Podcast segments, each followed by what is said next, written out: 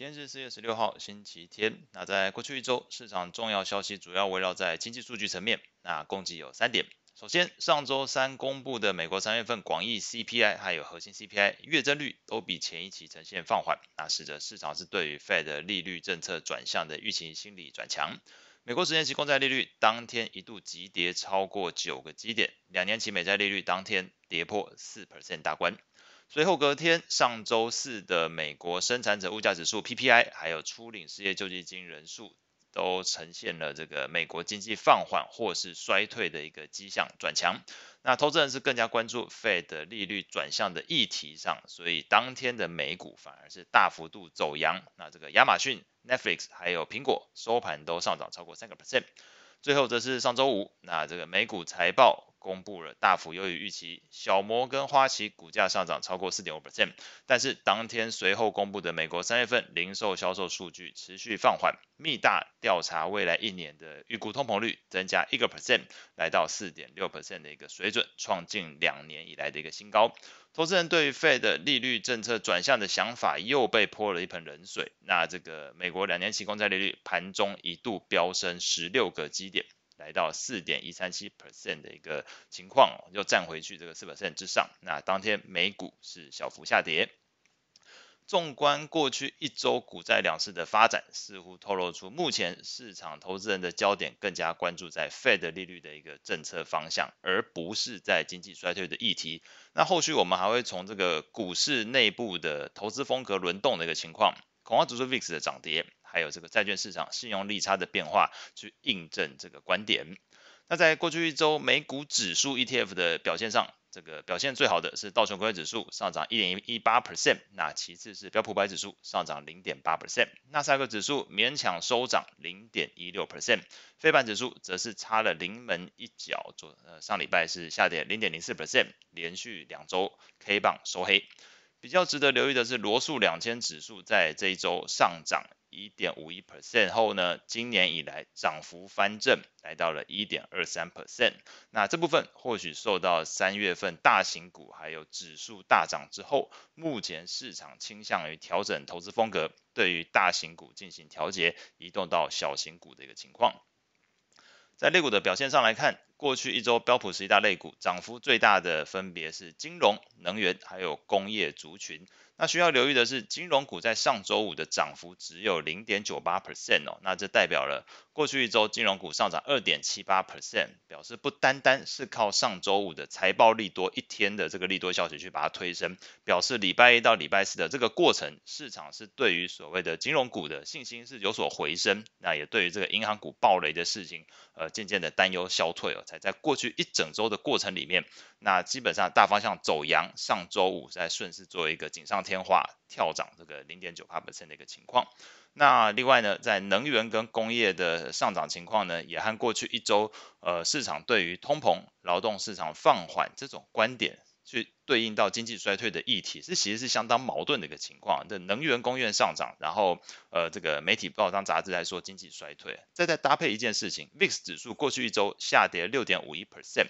从涨跌的方向来看。确实真的看不出投资人在操作上，目前把这个担心经济衰退的这件事情，呃，当做这个首要目标。那这到底是机构法人太悲观，还是这个整体投资人太乐观？或许关键在于两边看的时间长度不同。那有些人是想要赌这个第一季的这个财报行情，又或者是想要赌这个年底前可能发生经济衰退。而这两派的观点，或许最后大家都能赚钱哦，也说不定。这个时间维度不同。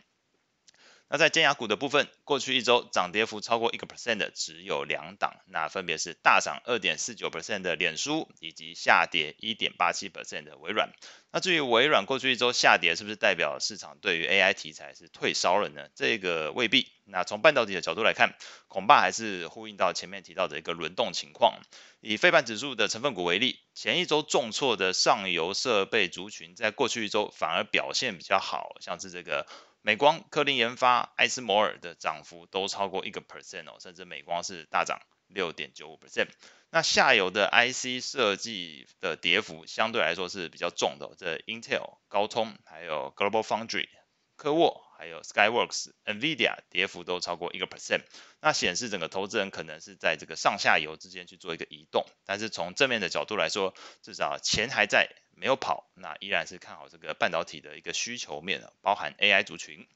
那再来看看整个市场情绪面，CNN 的恐惧贪婪指标是维持在贪婪的状态，那指标读数从前一周的五十八进一步上升到六十七。再回头想想，整个市场在 CPI 公布、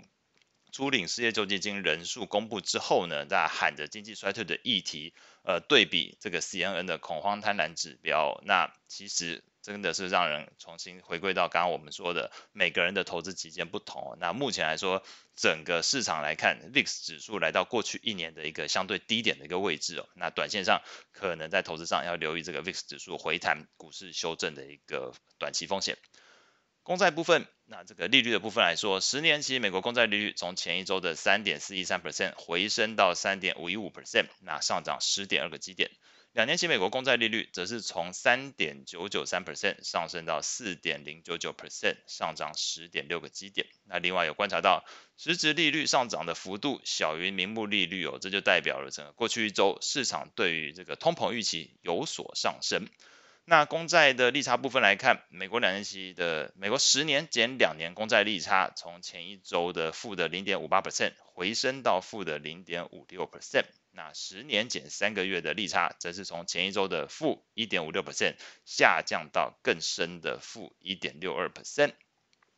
那再从这个美国高收益债的信用利差的角度来看，从前一周的呃四点八四 percent 下降到四点四九 percent，那反映整个投资人对于企业违约的不安有所好转，那甚至是对于银行业暴雷之后的担忧情绪也出现了一个缓和，那使得过去一周美国高收益债的这个企业债部分是一枝独秀，那公债价格反而都是回落的一个情况。在债券型 ETF 的表现上，过去一周美国二十年期公债 ETF 下跌三点五六 percent，美国七到十年期公债 ETF 是下跌一点五五 percent，一到三年期公债 ETF 下跌零点四三 percent。那这个美国投资等级债券 ETF 是下跌零点八五 percent，反而是美国非投资等级债券 ETF 是上涨零点五九 percent 哦。呼应刚刚我们前面提到，如果是针对于经济衰退这件事情的呃关注度。持续的转强，那操作上也是如此的话，那怎么会出现在这个非投资等级债券 ETF 这一部分反而看见是一个上涨的情况呢？这是蛮矛盾的一个过程。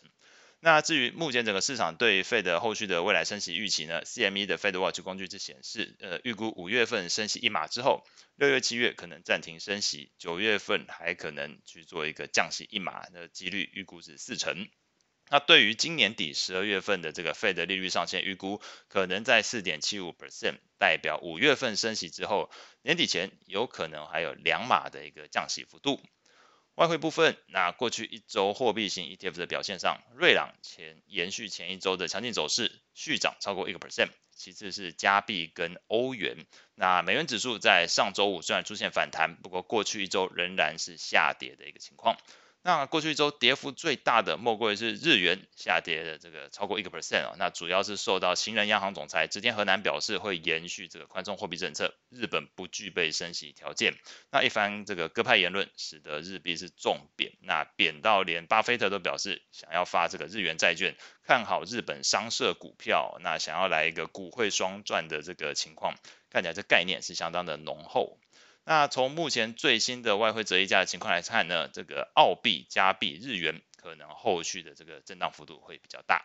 那未来一周重要的经济数据，大家可以参考这个文字的逐字稿。那比较需要留意的会是下周二会有中国大陆的零售销售。欧元区的景气指数，还有这个美国新屋开工，那这部分的数据会反映目前在消费端的一个情况。另外呢，礼拜五会有美国、英国、欧洲的 Market PMI，也可以观察一下在企业端对于后续景气的一个观点。那整个数据公布之后，再搭配这个过去一周 CPI 跟 PPI 的一个资讯，那大致上投资人可以对于整体金融环境在民众跟企业端的一个消费情况，都可以有更高的一个这个趋势掌握度。那以上是今天所有内容，我们下次见。